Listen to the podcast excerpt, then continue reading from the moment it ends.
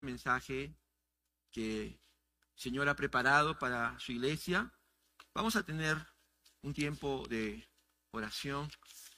Algunos hermanos y familiares de hermanos están contagiados con el COVID y bueno, nos han hecho llegar sus motivos y por supuesto, como somos una familia y no solo lo decimos, sino realmente así lo creemos y lo practicamos, Vamos a orar por nuestro hermano Quique Chong, nuestro hermano Gonzalo Rodríguez, su esposa Tesalia también están contagiados, pero sobre todo también por su suegro, el, señor Osvaldo Araujo. Eh, ayer tuvo que ser hospitalizado y entubado, está en una situación delicada. Pero también tenemos eh, a nuestro hermano Eduardo, el esposo de nuestra hermana María Valdivia. Así que cierra tus ojos, por favor, y acompáñame en esta oración. Vamos a unirnos vamos a pedir a nuestro Dios y Padre por nuestros hermanos. Señor, eh, palabra dice, y es verdad, que tú eres refugio, tú eres castillo fuerte, y que, Señor, corremos a ti, estamos seguros. Correr a ti, Señor. Queremos buscarte, alzar nuestros ojos y esperar tu socorro. Señor, por nuestro hermano Quique Chong, Señor, que está convaleciente con este COVID, Gonzalo también, su esposa Tesalia, Señor. Y Señor, ellos te sirven fielmente y tú, Padre, amas a todas las personas, pero especialmente, Señor, has prometido que a los que te aman a ti, todo es para bien, Señor. Oramos también por el suegro de Gonzalo, Osvaldo Araujo, Señor, que en la situación que está, Señor, tú te glorifiques. Tú, Señor, tienes la palabra de poder y autoridad para que Él se levante y, pueda recuperarse, Señor, de, del COVID. Y te lo pedimos, Señor, porque sabemos quién eres, sabemos de tu amor, de tu gracia, de tu misericordia. Finalmente también oramos por Eduardo, Señor, que también está con esta enfermedad. Guárdalo, Padre, de, de cosas graves y también a nuestra hermana María. Señor, eh, de paciencia, de sabiduría, Señor, y de mucha fe para que en este tiempo, como familia, Señor, puedan superar esta enfermedad. Oramos, Señor, por todas las personas que estamos aquí, familias, Señor, guárdanos, porque, Señor, Tú eres el que está sentado, gobernando, reinando, Señor, y, y tú cuidas de nosotros. También oramos por todo nuestro país para que esta, esta enfermedad, Señor, ya cese. Dios, tú sabes, Señor, los tiempos mejores. Y estamos aprendiendo a vivir por fe. En el nombre de Jesús, ahora háblanos a través de tu palabra. Amén y amén. Hermanos, familia, seguimos con nuestra serie del mes de noviembre, La Palabra de Dios. Así se llama esta serie corta, pero tan importante para nuestra fe. Y hemos estado viendo la semana pasada lo que son los principios, los principios de la palabra de Dios. ¿Qué son los principios? ¿Cómo me gustaría que usted ya tenga eh, respuestas claras, ¿no? Cuando hablamos de los principios. Bueno, les recuerdo, los principios son verdades absolutas que forman nuestras convicciones. Los principios son verdades eternas que están en la palabra de Dios y que tienen que ver con nuestra relación con Dios y con, con nuestro prójimo, todos los principios de vida verdades absolutas, forman convicciones. Hoy vamos a ver los mandatos de la palabra de Dios. Y los mandatos, si quieres tomar nota, son órdenes divinas específicas y prácticas para vivir bajo los principios. Son órdenes divinas específicas, ¿no? Haz esto, no hagas esto. Son positivas o negativas y son prácticas para vivir bajo los principios. ¿Me entiende? O sea, los principios es como el paraguas, ¿no? Las verdades absolutas vamos a poner así, ya esa información se vuelve convicción, pero ¿cómo, cómo lo practico esos principios? Entonces el Señor nos da mandatos, mandatos, órdenes, que son prácticas, son específicas, para vivir bajo los principios. Y me gustaría que comencemos hoy el tema leyendo el Salmo 19, versículos del 7 al 11. Si tienes tu Biblia, aprovecha y que la palabra que tienes ahí esté ante tus ojos. Si no la tienes, bueno, va a salir ahí, no te preocupes, pero te animamos a que puedas tener tu Biblia también. A ver, vamos a ver. Ah, sí. ok. Wow. Nunca pensé que me alegraría que esto funcione. Así, son alegrías simples de la vida. 19, Salmo 19, versículos 7 y 11. Dice la palabra del Señor, la ley del Señor es perfecta, que restaura el alma. El testimonio del Señor es seguro, que hace sabio al sencillo. Los preceptos del Señor son rectos, que alegran el corazón. El mandamiento del Señor es puro, que alumbra los ojos. El temor del Señor es limpio, que permanece para siempre. Los juicios del Señor son verdaderos, todos ellos justos, deseables más que el oro, sí, más que mucho oro fino, más dulce que la miel y que el destilar del panal. Además, tu siervo es amonestado por ellos, en guardarlos hay gran recompensa.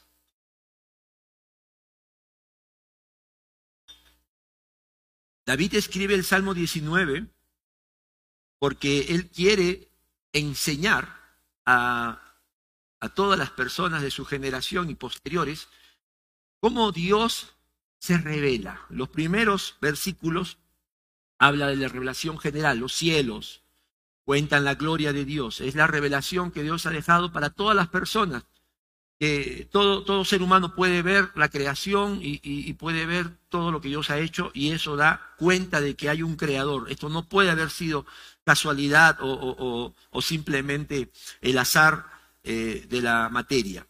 Pero del versículo 7 hasta el final, David está hablando de una revelación especial, que es la palabra de Dios, pero intercambia palabra con ley, testimonio, preceptos, mandamientos. Por eso lo estamos leyendo.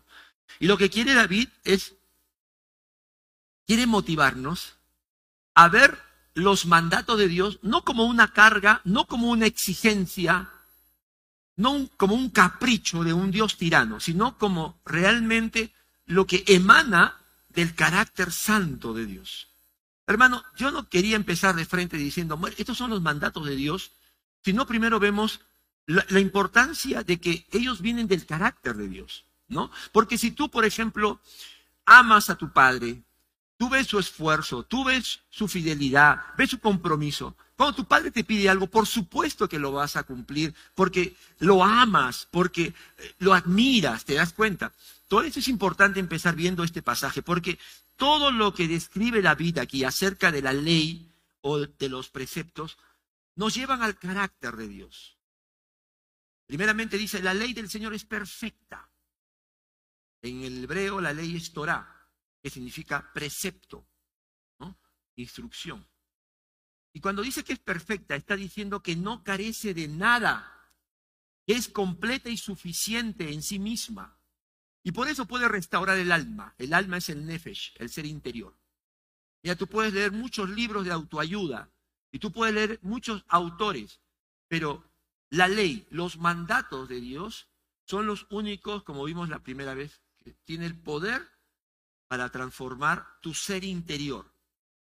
Segundo, dice, el testimonio del Señor es seguro, que hace sabio al sencillo. Mira que la palabra seguro aquí quiere decir que es digno de confianza, ¿no? Y que entonces, ¿por qué? Porque viene de Dios. Dios no miente. Y por eso dice, puedes incluso hasta ser sabio, ¿no? Eh, el, sencillo en la Biblia es el inexperto. No necesitas eh, pasar por circunstancias para ser sabio. si tú obedeces la palabra, ya eres sabio, ¿no? Los jóvenes sobre todo dicen, déjame vivir mi vida, papá.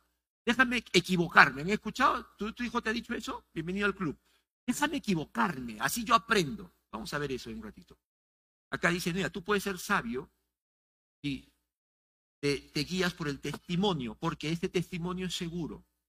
Tres, los preceptos, precepto sinónimo de mandato, son rectos.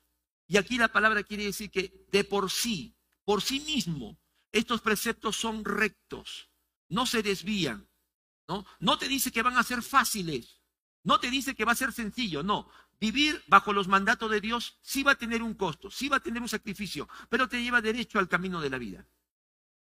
Y por eso dice, alegra en el corazón. Cada vez más tú vas a ver el rostro del Señor. El mandamiento del Señor es puro, que alumbra los ojos. El temor del Señor es limpio, que permanece para siempre. Y estas dos descripciones también hablan del carácter de Dios. Dios es puro, Dios es limpio. Y la palabra de Dios, escúchame, cuando en el hebreo se habla de que es puro y limpio, ¿qué significa? Que no necesita filtros. ¿Cómo es eso, pastor? Cualquier otro libro, cualquier otra literatura, tú tienes que compararla con la palabra de Dios. Pero este libro, cuando tú lo lees, no te engaña, no tiene un as bajo la manga, es puro, es limpio, lo puedes creer, porque nuestro Dios es así. ¿Cuántos lo creen? Luego dice, los juicios del Señor son verdaderos, todos ellos justos. Si el Señor dice, esto es bueno para ti, es bueno, es justo, es verdadero. Si el Señor te dice, no hagas esto, esto es lo malo, te vas a dañar. Y no solamente para ti, va a haber consecuencias para tu familia, créele, porque son sus juicios que son verdaderos, porque nuestro Dios es un Dios de verdad. Y David dice, son más deseables que el oro. Y repite, para darle fuerza, dice, es más que todo el oro fino, ¿no? Lo que en ese tiempo valía tanto, dice, es si tú vives, practicas estos mandatos, tienes algo mucho más valioso que el oro, más dulce que la miel y que el destilar del panal, o sea, que te va a alegrar te va a alegrar el alma, ¿no? Cuando pruebas algo tan rico eh, como David dice, la miel, ¿no? Cuando saboreas algo, ¿sí o no? De cómo, cómo cambia este, tu estado de ánimo, ¿no? Dame un poquito de chocolate para ponerme alegre, dicen, ¿no? Eh, la, la palabra de Dios, cuando tú la obedeces, quizás al comienzo te va a parecer un poco eh, difícil, engorroso, pero luego te das cuenta que viene la paz del Señor, viene el gozo del Señor, viene esa alegría de la obediencia del Señor y, tu rostro cambia. David termina diciendo, además tu siervo es amonestado por ellos. En guardarlos hay gran recompensa. El Señor dice, tú obedece, tu galardón es grande, ¿no? A las iglesias en Apocalipsis, tú mantente fiel, tú Sigue, que nadie te quite tu corona, tu recompensa está cercana. Mis hermanos, quiero comenzar leyendo esto porque cuando vamos a hablar hoy de los mandamientos, de, las maneras que Dios quiere que vivamos, tenemos que recordar que eso viene del, del carácter santo, bueno, justo, verdadero de nuestro Dios. Y por eso yo puedo confiar, aunque me cueste, aunque sea un sacrificio, pero yo digo, yo sé que esto es algo que Dios me está mostrando para que yo pueda conocerle más, para que yo pueda crecer también en mi amor hacia Él. Por eso, si quieres tener como una verdad principal de lo que hoy vamos a hablar, todos los mandatos de Dios son perfectos, seguros, rectos, puros, limpios, verdaderos y justos.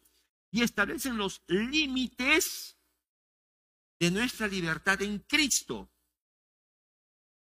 basadas en su amor, justicia y santidad para bendecir nuestra vida. Establecen los límites. Todos los mandamientos de Dios son para nuestro bien.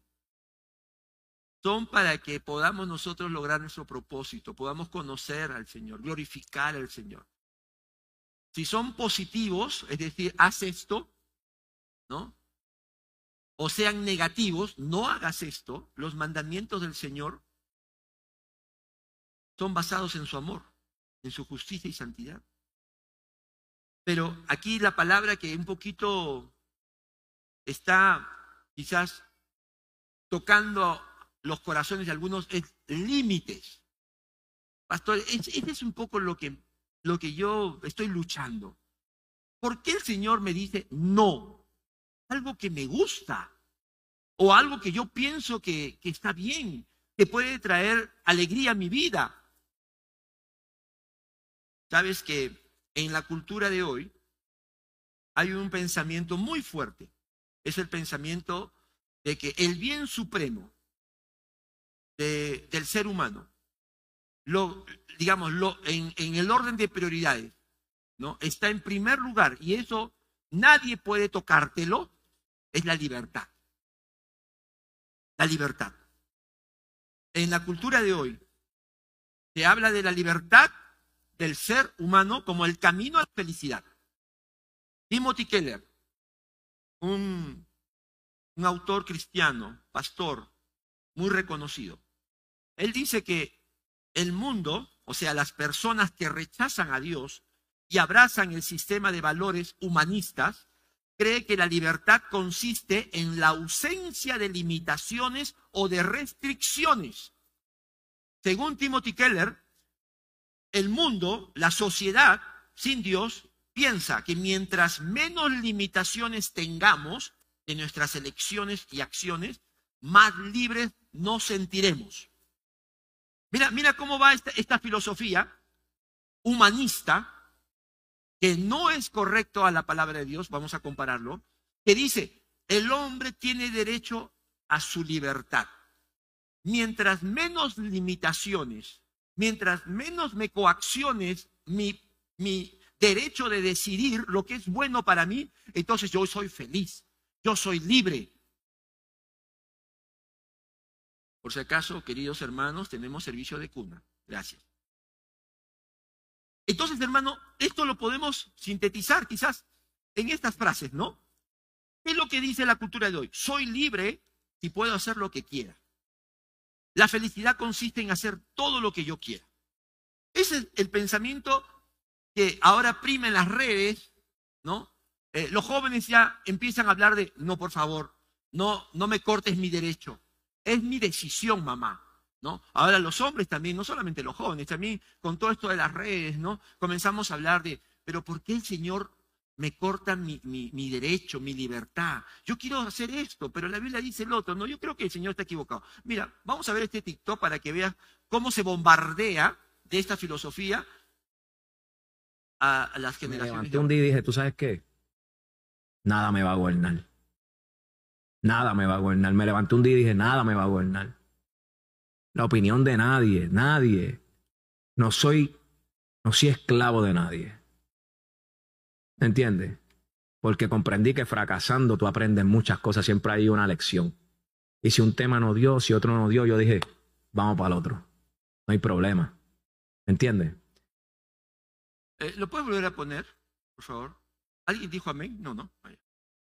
Vuelvo a poner. Me levanté un día y dije, ¿tú sabes qué?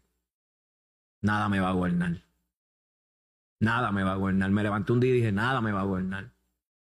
La opinión de nadie, nadie. No soy, no soy esclavo de nadie. ¿Entiendes? Porque comprendí que fracasando tú aprendes muchas cosas, siempre hay una lección. Y si un tema no dio, si otro no dio, yo dije, vamos para el otro. No hay problema. ¿Entiendes?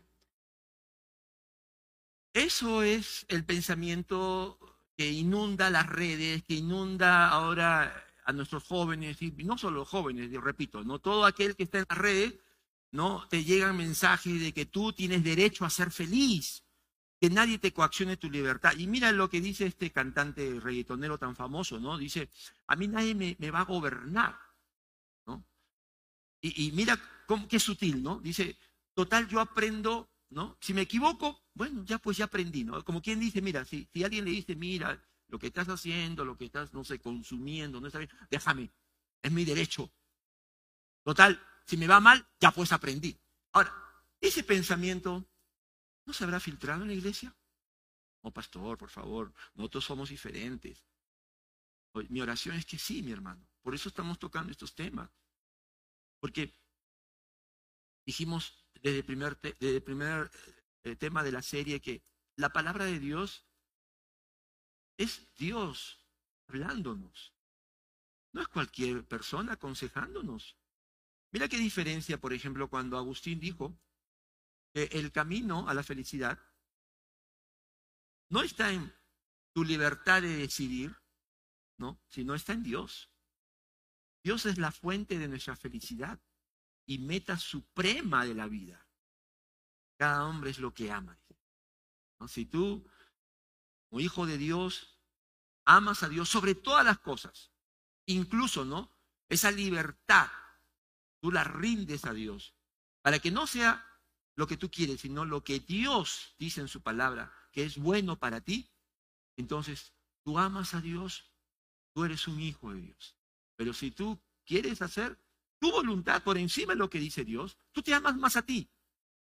Tú amas más tus planes, tus sueños. Pero no puedes decir que amas a Dios. No te engañes. Por eso, mi hermano, en la sociedad de hoy, ¿no? Las personas que no conocen estas verdades que están en la palabra de Dios, y tú le hablas de mandatos, de reglas o de límites, ¿no? Que, que Dios nos ha dado. Ellos se incomodan. Por eso es que rechazan, ¿no? Eh, eh, el practicar una fe. Dicen, no, no, eh, me quita mi libertad, ¿no? Algunos dicen, no, me van a quitar mi dinero.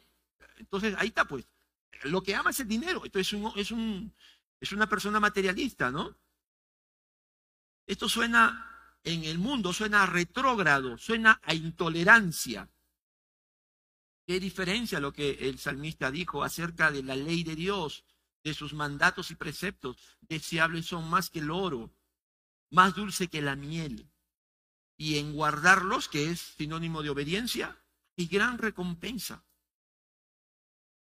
Mis hermanos, Dios, el Señor, tiene toda autoridad para decretar sus mandatos y el hombre tiene el deber de obedecerlos por amor y fe en el carácter de su Creador y Salvador.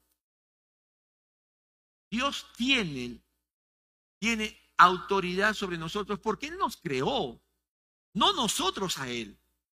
Si tenemos vida, si tenemos ahora un, una capacidad de razonar y tenemos una, una voluntad para decidir, porque Él nos creó a su imagen y semejanza, hermanos.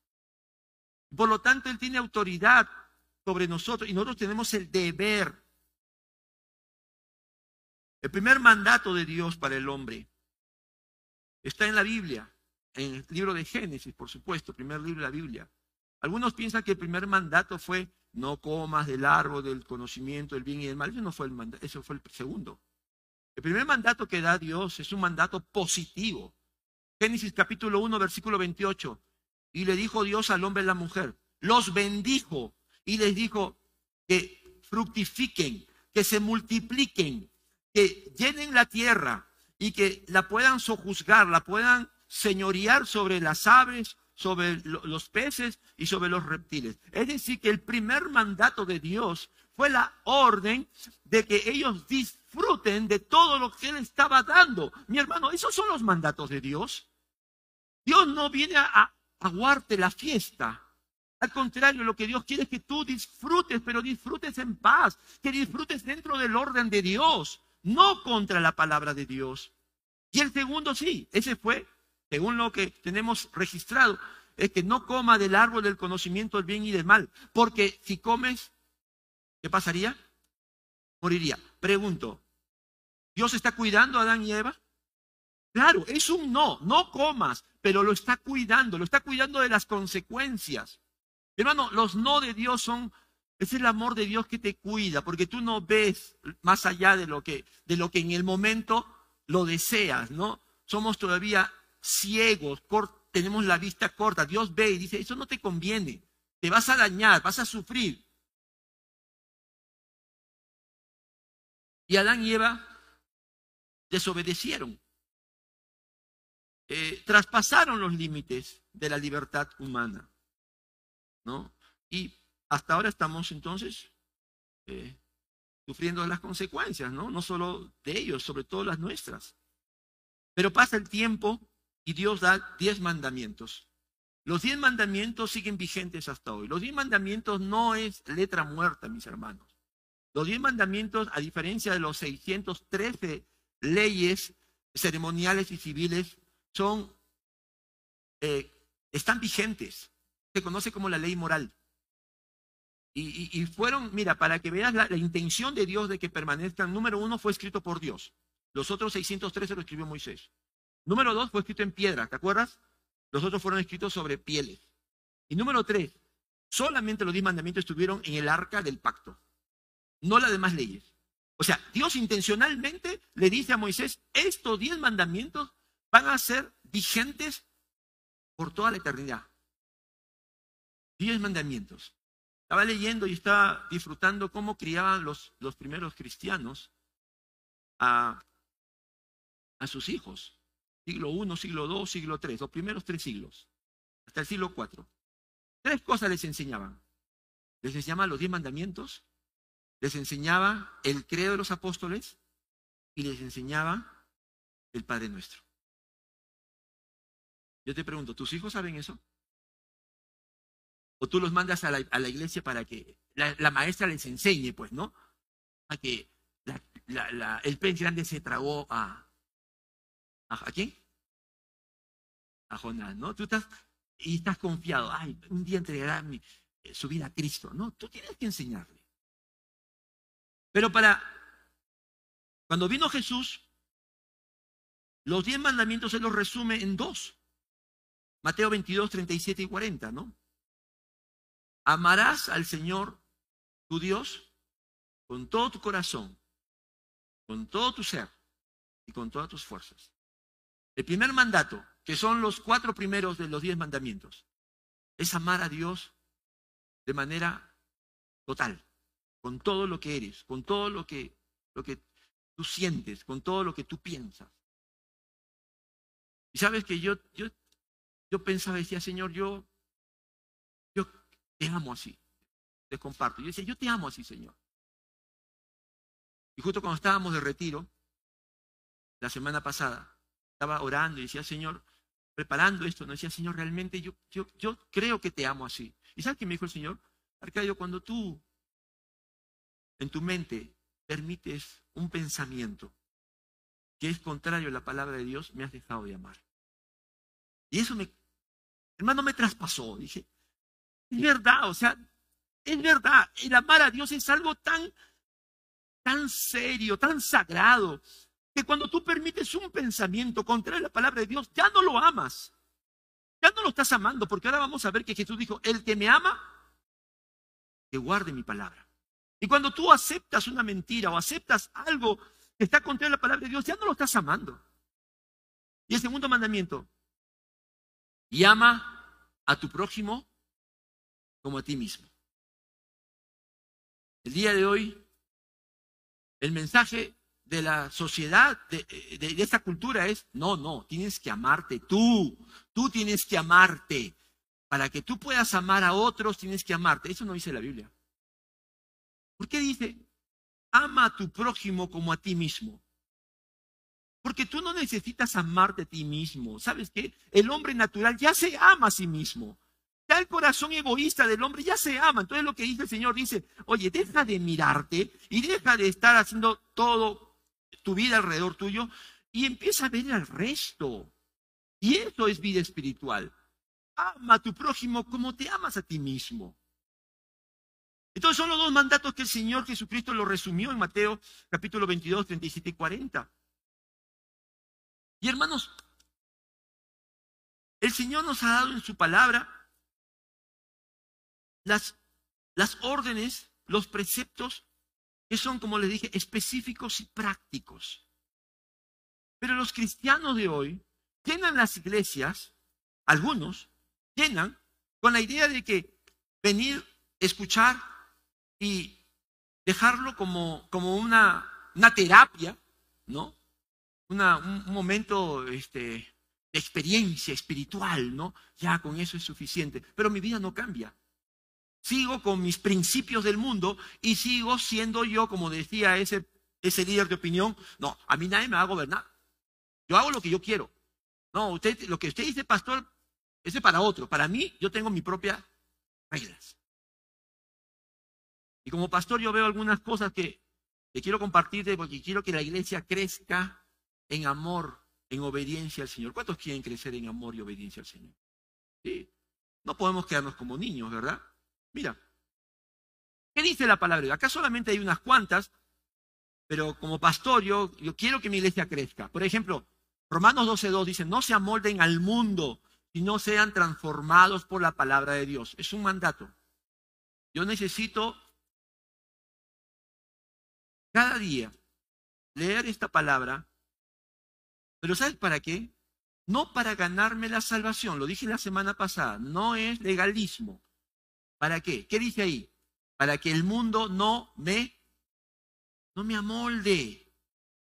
¿Te das cuenta? O sea, no lo leemos para asegurar la salvación, no lo leemos para agradar a Dios, no lo leemos porque si me preguntan mi líder entonces ya tengo la respuesta, check. No, no, es porque Señor, si no lo leo, este mundo, las redes, la presión, me, me, gana, Señor. Entonces yo lo leo para que no amoldarme. La pregunta es, no, pastor, este, no tengo tiempo. Además, yo escucho el, el domingo y con eso tengo suficiente. Ah, qué interesante. Qué interesante. Entonces, el Señor está equivocado, ¿no? Número dos, no se unan en relaciones sentimentales con incrédulos. Según de Corintios 6:14. Pero pastor, Dios ve mi corazón. Sí, por eso te dice. Te dice que no confíes en tu corazón. ¿Sí o no? El Señor te dice, el corazón es engañoso y perverso. Entonces no, no digas que yo lo amo y me gusta. No, el Señor te dice, te está, te está cuidando, te está cuidando. A mí me gustaría que las jóvenes, las jóvenes de la iglesia, eh, asistan por lo menos una o dos veces a, un, a una iglesia en casa de mujeres y hablen con las mujeres que están ahora en Cristo y que están aprendiendo a sujetarse a sus esposos no creyentes. Ahí te darías cuenta por qué el Señor te dice, no lo hagas. No lo hagas, porque el matrimonio es sagrado y es una unión primeramente espiritual. También lo dijimos la semana pasada. Y si no hay no hay vida espiritual, no hay compañerismo espiritual, todo lo demás se viene abajo. Número tres, apártense de toda clase de inmoralidad sexual, impureza o avaricia. Como pastor que he trabajado en todo lo que es estadística, marketing, veo con mucho, mucha tristeza los niveles de pornografía que en la juventud cristiana hay, en los hombres cristianos. Pero pastor, no hace nada malo. Yo lo veo para relajarme. O, a veces los, chats eh, con personas del sexo opuesto. Pastor, pero no, no estoy llegando al, a, consumar el pecado. El camino al infierno no es un precipicio, es una bajada así, imperceptible. Tú ni cuenta te das hasta que ya te estás quemando. Y la Biblia dice que el que juega con fuego, ¿qué pasa? Termina chamuscado. Vayan y hagan discípulo de todas las naciones. Tremenda orden, imperativo. Mateo 28, 19 y 20. ¿Lo estás haciendo, mi hermano? Porque eso es para todos los discípulos, para todos los creyentes, no para pastores y líderes o misioneros, es para todos. Pero si tú dices, mira, eso, eso ahorita no, no está en mi agenda, igual, la filosofía del mundo. No se angustien por nada, sino más bien oren en toda ocasión. Con esta pandemia ha aumentado los, las enfermedades de salud mental como la depresión, la ansiedad, etcétera, etcétera. Pero hermano, lee la palabra. Ya, ¿sabes cómo llegaste a ser liberado de la esclavitud más grande del pecado? Creyendo en la palabra de Dios. ¿Y por qué crees tú que esta palabra no te puede ayudar en, tus, en tu salud mental? Y por último, que no por eso es menos importante, Proverbio 3.9. Honra al Señor con tus riquezas y tus ingresos. Está en la palabra. Está tan claro. Está tan claro que el Señor es dueño de todo. Mío es el oro, mío es la plata. Y proverbio dice, honrale, porque lo que tienes es por Él. Pero todavía hay mm, personas que vienen a la iglesia que dicen, yo sí creo en Dios, yo sí lo amo, yo sé que Él murió en la cruz por mí, pero mi dinero es mío. Y no, no pienso compartirlo con nadie. Entonces, mis hermanos, qué interesante esto, porque los tiempos parece que no han cambiado.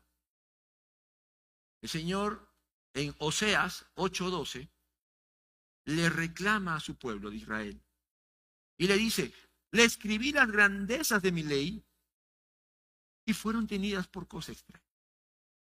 Esta es la reina Valera, por si acaso.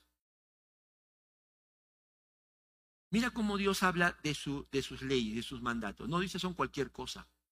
Dice las grandezas de mi ley.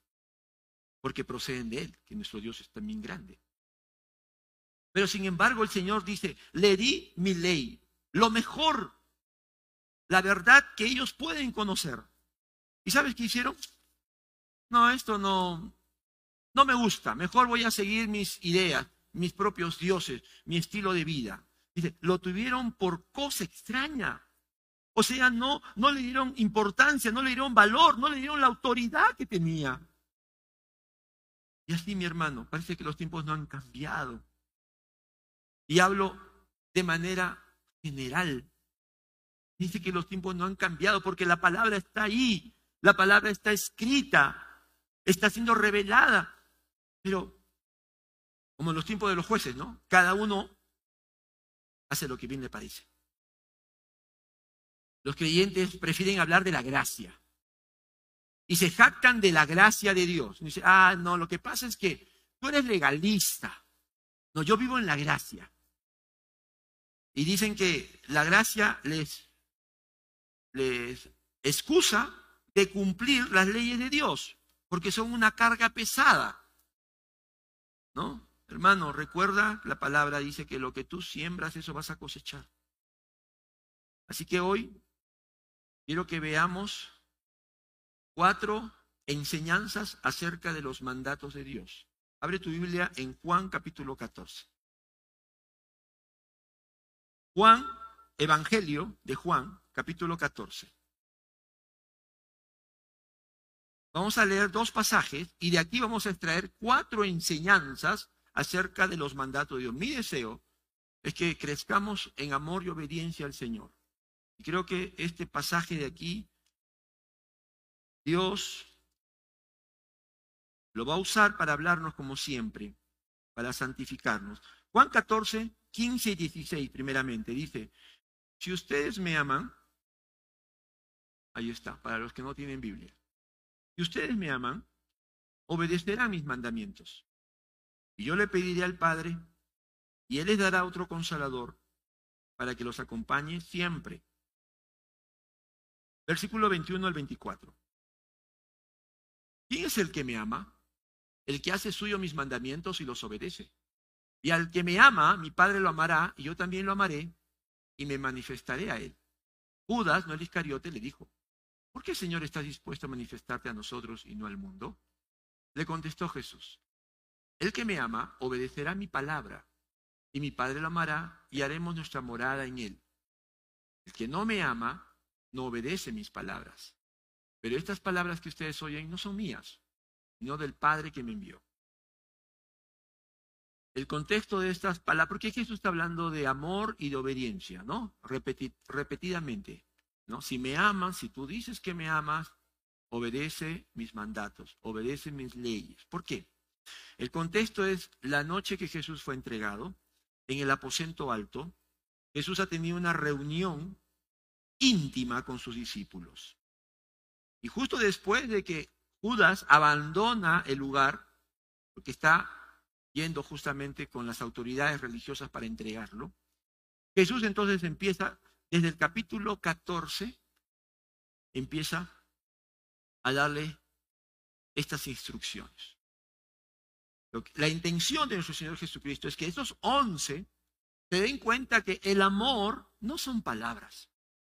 Mucha gente en el tiempo de Jesús recibía milagros y estaba agradecida y seguramente le decían, gracias Jesús, ¿no? Eres lo máximo. Pero el Señor dice, si me amas, obedece. cree lo que yo digo, practica lo que yo digo. Y vamos a ver las cuatro enseñanzas acerca de los mandamientos de Dios para nosotros crecer en obediencia. Número uno, recibimos el Espíritu de verdad para obedecer los mandatos del Señor. Versículo 15 y 17 hasta la primera parte. Dice, si ustedes me aman, obedecerán mis mandamientos. Y yo le pediré al Padre y Él les dará otro consolador para que los acompañe siempre. Y mira cómo, cómo empieza el versículo 17. El Espíritu de verdad. Nuestro Señor sabe que nosotros no podemos cumplir sus mandatos porque tenemos una naturaleza pecaminosa. Porque somos de tendencia al egoísmo, a las cosas naturales. Por lo tanto, cuando Él dice, si me aman, obedecerán mi mandamiento, inmediatamente dice, pero yo, yo sé que ustedes necesitan un consolador.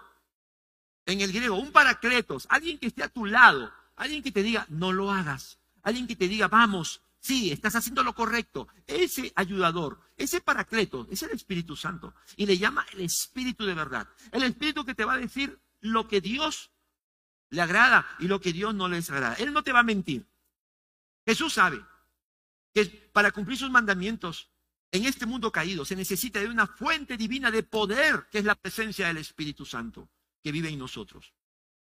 Y por eso si tú todavía no te has entregado, no te no realmente no te has arrepentido de tus pecados, te vas a dar cuenta que es imposible agradar a Dios en tus fuerzas. No te engañes, la religión te dice que, que, que las obras te llevarán a la meta, al cielo. Eso no es así, solamente la sangre de Cristo. Tienes que, necesitas ese poder, necesitas la presencia de la tercera persona de la Trinidad, el consolador, el paracletos, el Espíritu de verdad. Hemos recibido, hermano, el Espíritu Santo, no para tener experiencias místicas, no, no para simplemente como para decir, ah, Dios está conmigo, no me siento solo. No, sí, eso, es una bendición. Pero el Espíritu que nos has dado, ¿sabes? Es por la lucha de la santidad. La razón de, de, tener el Espíritu Santo es porque el Señor nos quiere santificar. Sean santos como yo soy santo. Y en esa lucha el Espíritu viene a ayudarnos. Amén. Por eso el Señor dice en Ezequiel, versículo, capítulo 36, versículo 26 y 27, la promesa, les daré un corazón nuevo y les infundiré un espíritu nuevo. Les quitaré ese corazón de piedra que ahora tienen y les pondré un corazón de carne infundiré mi espíritu en ustedes. Ahí está la promesa del consolador, del ayudador. Y haré que sigan mis preceptos y obedezcan mis leyes. Esa es la obra del Espíritu en nosotros. Cuando tú ves a alguien que está obedeciendo, aunque, aunque lo que Dios le pide sea algo difícil, tú ves que el Espíritu Santo lo está controlando. No es Él, porque si fuera Él, Él haría lo contrario. Es el Espíritu, para que la gloria sea para Él. Número dos. Segunda enseñanza. El que ama al Señor Jesús oye sus mandatos y los obedece. Mira qué importante aquí. Porque para obedecer, ¿qué es lo que necesitas antes? Amar. Primero amas a Dios, primero amas a Cristo y luego le obedeces. Y cuando le obedeces, vences la duda y el temor. Versículo 21. Dice, ¿quién es el que me ama? Que hace suyos mis mandamientos y los obedece. Jesús responde la pregunta que le hace. El amor, hermanos, no es un sentimiento, ni palabras, ni intenciones. El amor es una relación de obediencia activa, permanente y continua a nuestro Señor Jesucristo. Es una relación de obediencia activa, permanente y continua de, con nuestro Señor Jesucristo. Y esto lo podemos aplicar, hermanos, a nuestras relaciones. Porque alguien que se casa con alguien, alguien que hace un compromiso matrimonial, es alguien que tiene que haber aprendido y haber madurado en lo que es la obediencia. Porque tu pacto con tu esposo, con tu esposa, no se pueden basar en sentimientos o en las circunstancias, porque eso es variable. Eso no, no, no, no, no podemos nosotros controlarlo. Pero la persona que dice te amo, quiero casarme contigo, como dice el Señor, está basado en una relación de obediencia, obediencia a Dios, y voy a cumplir mi pacto, más allá de lo que, de lo que yo sienta. Y por eso el, mismo apóstol Juan, en su primera epístola, capítulo 5, versículo 3 y 4, él repite lo mismo. Dice, en esto consiste el amor, en que obedezcamos sus mandamientos. Es lo mismo que, dijo en su, su evangelio. Pero añade, escucha, y estos no son difíciles de cumplir, porque todo el que ha nacido de Dios vence al mundo. Esta es la victoria que vence al mundo, nuestra fe. Mira, mira aquí cómo el Señor nos anima, nos quiere animar. Dice, y si amas a, Dios, entonces vas a obedecer sus mandatos. Y estos mandatos no son difíciles de cumplir. ¿Por qué? Porque tienes el ayudador. Has nacido de nuevo. Dice, has nacido de nuevo. Y por lo tanto, tienes el poder, el, dominio propio. Y dice que cuando tú obedeces al Señor, estás testificando de una victoria, estás venciendo al mundo. La, la, victoria que vence al mundo es tu fe y ahí la fe tiene que ver con obediencia. Es decir, que cuando el Señor te dice, mira, evita, no lo hagas, y tú dices, mm, Señor me ha hablado este domingo, me ha dicho que Él me ama, que quiere mi bien, y que si yo lo amo, tengo que obedecerlo. Entonces no lo hago. Mira, esa decisión, esa obediencia es tremenda victoria. Le estás diciendo no al mundo, le estás diciendo no a Satanás, le estás diciendo no a sus mentiras y estás diciendo, Señor, te amo. Y esa obediencia es la victoria que el mundo tiene que ver para que el mundo diga, ¿y por qué tú no eres como los demás? Es que Cristo vive en mí. Es que Él me ha dado el espíritu de poder, de dominio propio. Y yo no vivo para mí, vivo para Cristo. Por lo tanto, la segunda verdad es que si tú amas al Señor, vas a hacer tuyos sus mandatos y vas a obedecerlo para luego vencer la duda, el temor que el mundo quiere infundirte para que tú hagas lo que ellos quieren. Número tres, el que obedece los mandamientos del Señor verá a Cristo, entre comillas, ¿ah? Es un, es un lenguaje metafórico. Verá a Cristo revelado en su palabra por la acción del Espíritu. Mira esta enseñanza tremenda. Si tú eres una persona que lee la Biblia, quizás tienes años, y tú lees la Biblia, pero tú dices, no entiendo, no, pastor me dice que aquí está revelado el Evangelio, Cristo está en todos los libros de la Biblia, Él es el personaje principal, pero no lo veo, no lo, no lo, no lo veo, no, no entiendo. ¿Sabes qué? La promesa es que si tú estás en obediencia, Cristo se va a manifestar a tu vida. Mira, y al que me ama, mi Padre lo amará, y yo también lo, lo amaré. Y me manifestaré a Él, me voy a revelar a Él. Y allá hay un versículo, eh, Judas estaba medio perdido y hace una pregunta fuera de lugar, ¿no? Señor, ¿y por qué solamente a nosotros se nos vas a revelar y no al mundo? Como que Jesús lo mira y le dice, escucha, escucha, escucha lo que te voy a decir, te voy a aclarar tu pregunta, porque el mundo no puede conocerme porque no se ha rendido a mí. Entonces le dice el versículo 23, el que me ama obedecerá mi palabra y mi Padre lo amará y haremos nuestra morada en él. Está hablando, sí, de la venida del Espíritu Santo, pero ¿para qué?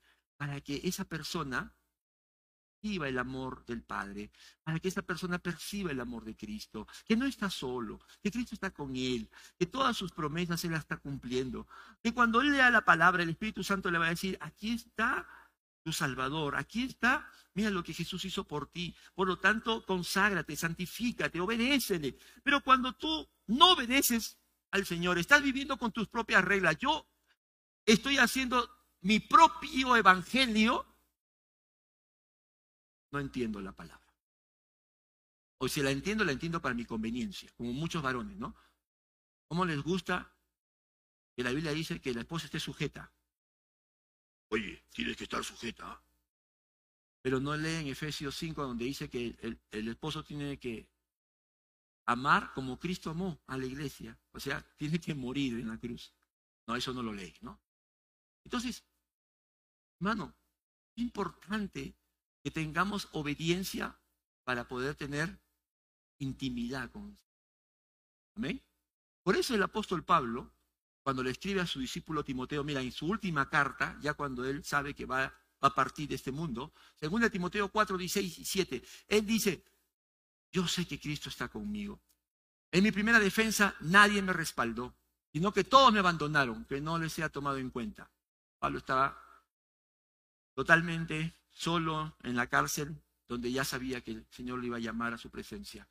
Pero el Señor estuvo a mi lado y me dio fuerzas para que por medio de mí se llevara a cabo la predicación del mensaje y lo oyeran todos los paganos. Y fui librado de la boca del león. ¿Cómo Pablo puede dar testimonio de que el Señor estaba a su lado?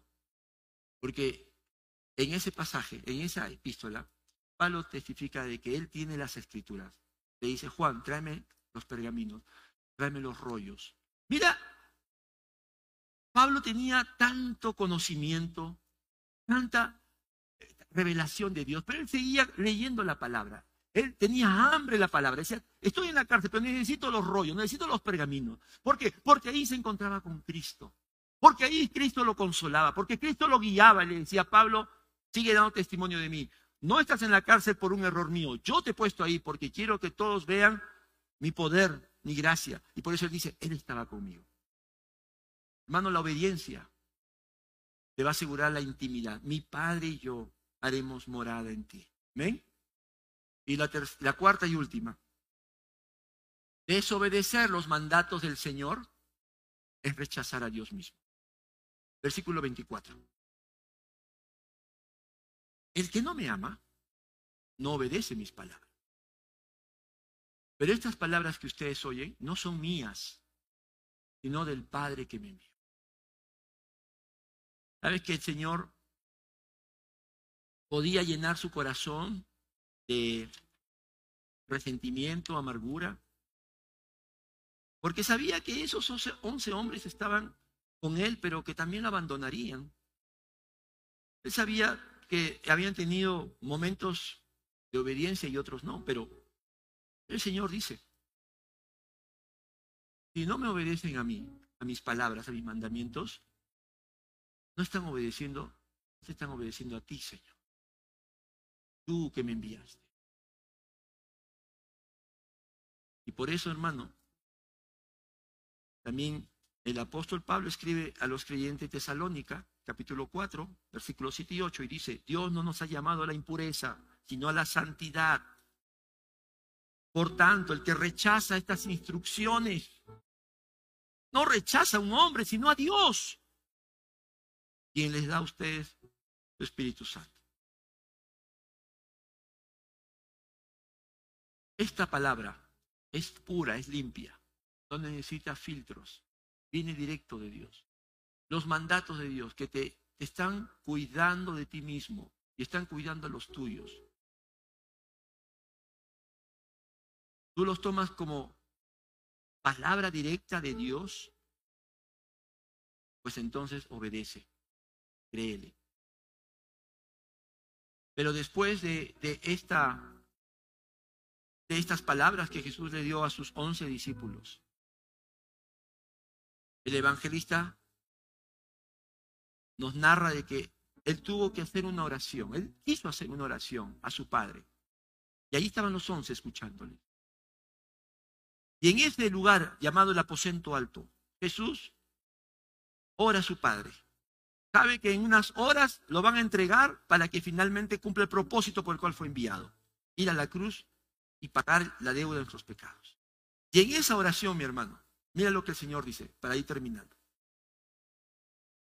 En Juan 17, 6, la oración intercesora de Jesús. Él dice, a los que me diste del mundo, les he revelado quién eres. Eran tuyos, tú me lo diste, y ellos han obedecido tú. Hermano, el Señor Jesús está hablando con su Padre y está confesando que a todos esos discípulos, los once y otros más, Él les ha revelado, Él les ha hablado con la verdad, les ha dicho lo que a Dios le agrada y lo que a Dios no le desagrada.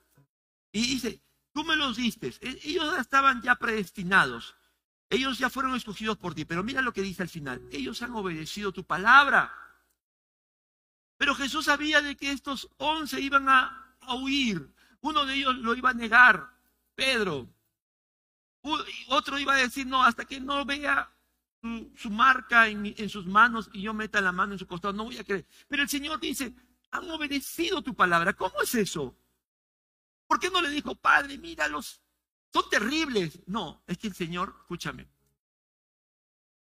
el Señor está hablando de sus discípulos no como lo que ellos son, por sus errores, por sus limitaciones, sino por lo que ellos son por la fe en Cristo. Amén. Él iría a la cruz para darles ese espíritu de obediencia. Él iría a la cruz, derramaría su sangre, su cuerpo sería castigado por la ira de Dios. Pero él sabía que era la única manera para que ellos tengan una obediencia completa, reciban el Espíritu Santo, amen al Señor y puedan tener comunión con el Señor. Y él, así como oró allí en el aposento alto, hoy está orando, hoy está intercediendo y está diciendo, Padre, mira mi hijo, sí ha fallado, pero sabes que es tuyo, no se va a perder. Yo di mi vida, mi obediencia es imputada, es transferida a él. Padre, yo le he vestido con mi obediencia, así que no lo veas en su error, en su pecado. Míralo con las vestiduras de justicia que yo le he dado. Esta es la labor de Jesús. Hasta ahora sigue intercediendo por nosotros y nos llama a sus hijos, nos llama a los que Dios ha separado, nos llama que hemos sido salvados para obedecer. Cristo murió, resucitó y ascendió al cielo y su espíritu vino a nuestra vida y escribió su ley en nuestros corazones para que podamos como cristianos vivir no para reclamar nuestros derechos, no para vivir la libertad como libertinaje y para caer de la gracia abusando de ella, sino para vivir para el que nos creó y nos redimió. Y nos sometemos a sus mandatos y principios, eligiendo la verdadera libertad. Porque la libertad, queridos jóvenes, escúchame, la libertad no es un fin, es un medio. Cristo te hace libre del pecado, de Satanás, de tu naturaleza pecaminosa. Esa es la verdadera libertad. El problema no son tus padres. El problema no es eh, que no te aceptas a ti mismo y por eso no eres feliz. El problema es que tú tienes libertad de pecado, no tienes libertad, no tienes esperanza, no tienes a Cristo, pero cuando lo tienes a Él, Él te hace libre, pero no para que tú vivas para ti, sino para que vivas para sus propósitos. Y esa es la verdadera libertad. Amén. Y si hay alguien aquí que todavía no ha entregado su vida a Cristo, hay una, un mandato. Con esto termino. Hay un solo mandato que tú tienes que, que escuchar aquí en este mensaje. Arrepiéntete. Y hay alguien que todavía no ha confesado sus pecados. Hoy tienes que arrepentirte. Ese es el Evangelio, la buena noticia. Tus pecados te hacen merecedor de un juicio justo y de la muerte, la separación de Dios. Pero Cristo murió para que tú no tengas que ir a ese lugar, y más bien para que seas trasladado al reino de Dios. El mandato es arrepiéntete, confiesa tus pecados y cree en el Señor Jesús. Vamos a orar.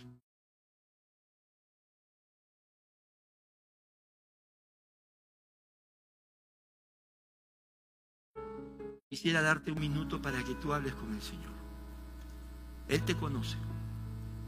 Me conoce a mí. Y yo creo en un Dios paciente, grande, lento para la ira, grande misericordia. ¿Cuántas veces Señor te ha dicho, deja ya lo que estás haciendo? porque te aleja de mí. Por eso es que no me ve. No es porque yo me haya ido de ti. Es que tú no estás tomando mis grandes leyes como verdad. Lo has tomado como cosa extraña.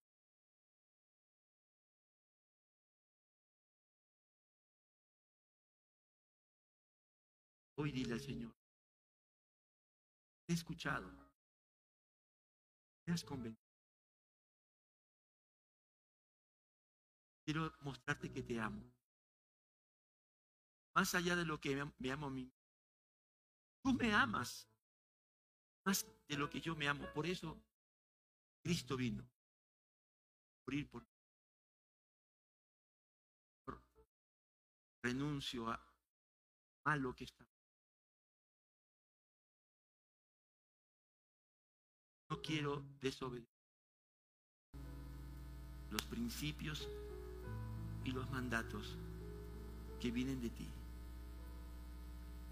Quiero tu bendición, quiero tu vida, quiero que hagas morada en mí. Quiero que los demás vean que mi obediencia vence toda tentación, toda maldad, toda mentira de este mundo. Y quiero ser libre en ti para ser un siervo tuyo. Y para aquellos que por primera vez quieren tomar un primer paso, dile al Señor, Señor, perdóname, reconozco que he vivido hasta aquí rechazando tu verdad, viviendo bajo mis propias normas, mis propias reglas, pero eso reconozco me lleva a la muerte eterna. Señor, ven a mi vida, ven a mi corazón, sé mi rey, sé el Señor y Salvador, y dame tu espíritu para poder obedecerte, porque es lo que quiero. En el nombre de Jesús, amén. Hermanos, si has hecho una oración de renuncia, de santificación, sigue orando todos los días, hermano, afirma tu decisión, ¿no? Y si has hecho una oración buscando a Cristo como Señor y Salvador, eh, acércate para poder guiarte en esta nueva etapa de tu vida. La próxima semana terminamos la serie con las promesas de la palabra de Dios. Trae invitados necesitan escuchar esas promesas. Amén. Dios les bendiga. Vamos a terminar alabando al Señor.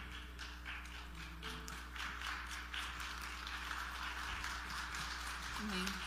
Estamos agradecidos al Señor por su palabra, por sus mandatos que provienen del carácter Dios y parte del carácter de Dios es que Él es puro y Él es santo.